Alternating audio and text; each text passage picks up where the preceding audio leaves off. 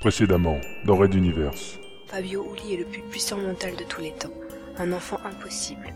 Filés à des norses de verre et lorsque le sas se déverrouilla, on ne sait sous quelle impulsion de leur route, ils eurent la surprise de découvrir le colonel Momumba Arlington en personne, accompagné d'un aide de camp, les saluer d'un sympathique bras levé en contrebas de l'échelle de sortie. Monsieur et Madame les rebelles, je vous souhaite la bienvenue à bord du transporteur numéro 3.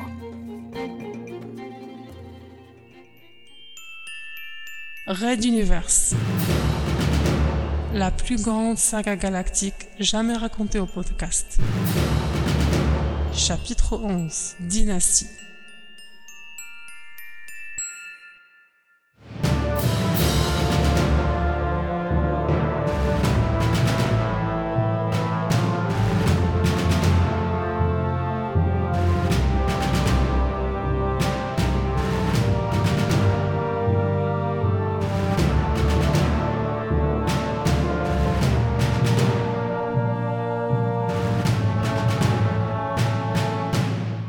Épisode.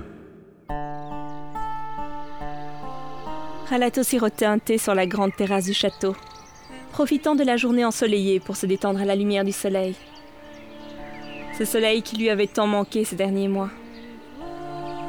La vue offerte à ses yeux était splendide. Forêts, champs et montagnes, le tout surplombé par d'épais cotonneux nuages laiteux progressant paresseusement bien au-dessus de l'horizon. Quelques pans de l'oisellerie du domaine se promenaient en gloussant dans le parc, certains faisant même la roue devant les femelles, preuve que la période des amours était loin d'être finie.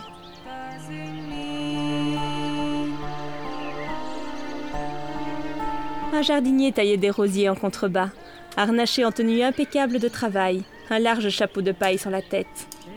L'homme coupait consciencieusement les feuilles débordantes des massifs, ainsi que certaines roses et leurs tiges, pour probablement égayer une des salles en vue de la soirée à venir. Une soirée en son honneur. Plusieurs voisins influents ou nobles avaient été invités. Ils viendraient de toute la région pour le saluer. Ici, les occasions festives étaient rares comparées à Materwan Centrum. On pouvait ainsi être certain que tout le gratin régional serait là.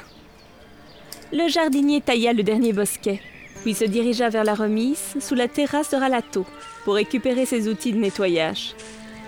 Celui-ci profita de la proximité de l'homme pour s'efforcer de capter une bribe de ses pensées. Mais non, toujours rien. Cela faisait plusieurs jours déjà qu'il était en convalescence et pourtant ses facultés mentales n'étaient toujours pas réapparues. Avait-elle disparu? Autre étrangeté d'ailleurs. Aucune nouvelle ne lui était revenue de l'état-major. Pourtant, il leur avait expédié un signal codé de récupération depuis 48 heures déjà.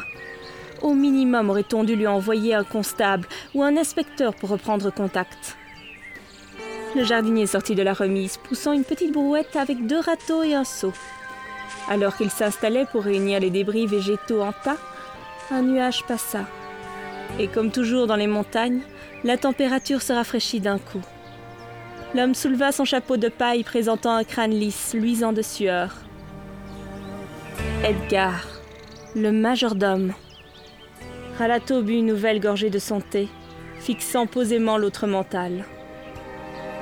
Étrange, très étrange personnage. Sans même ses pouvoirs, son instinct de policier relevait de nombreux détails qui semblaient incongrus dans le décor de la vie de ses parents.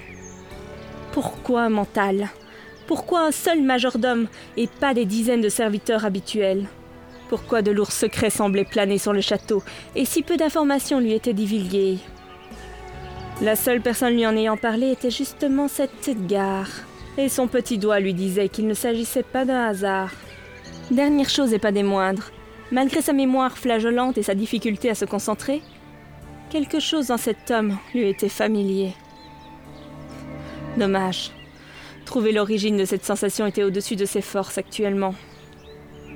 Mince Si cet homme est un mental, et si mes propres pouvoirs sont inefficaces, est-ce qu'il n'est pas en train d'écouter mes pensées? Immédiatement, une voix lui répondit dans sa tête. Absolument, monsieur. Que monsieur me pardonne, il s'agit là à la fois d'une partie de mon travail et d'une curiosité personnelle. Edgar se redressa et malgré les dizaines de mètres les séparant, se courbant en un strict salut. Cela ne se rappellera pas. Ralato ne répondit pas, se leva de sa petite table et rentra dans le salon du château, le pas vif, contenant sa colère. Mais où donc étaient passés ses pouvoirs? À peine quelques pas avant la porte donnant sur le couloir, une nouvelle vague de phrases incompréhensibles se firent entendre à ses oreilles.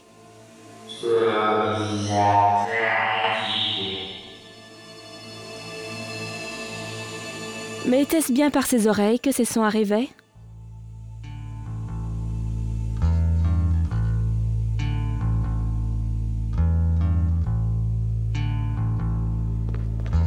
Fabio suivait le groupe composé du colonel Arlington, son aide de camp Phil et Adenor.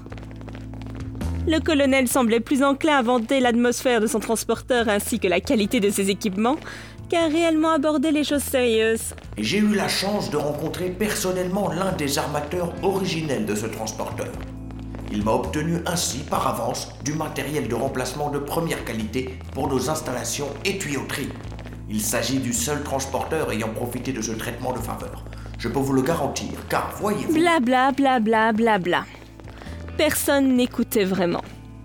Arlington débutait leur rencontre par un jeu d'acteurs, celui du bon patron sympathique les invitant chez lui. Il avait prévu d'aborder les sujets sérieux plus tard, lors d'une réunion non officielle. Fabio s'amusait de la petite mise en scène. Curiosité personnelle. Ces deux mots tournaient dans sa tête depuis plusieurs minutes, et il n'arrêtait pas d'y penser. Mais d'où venait-il?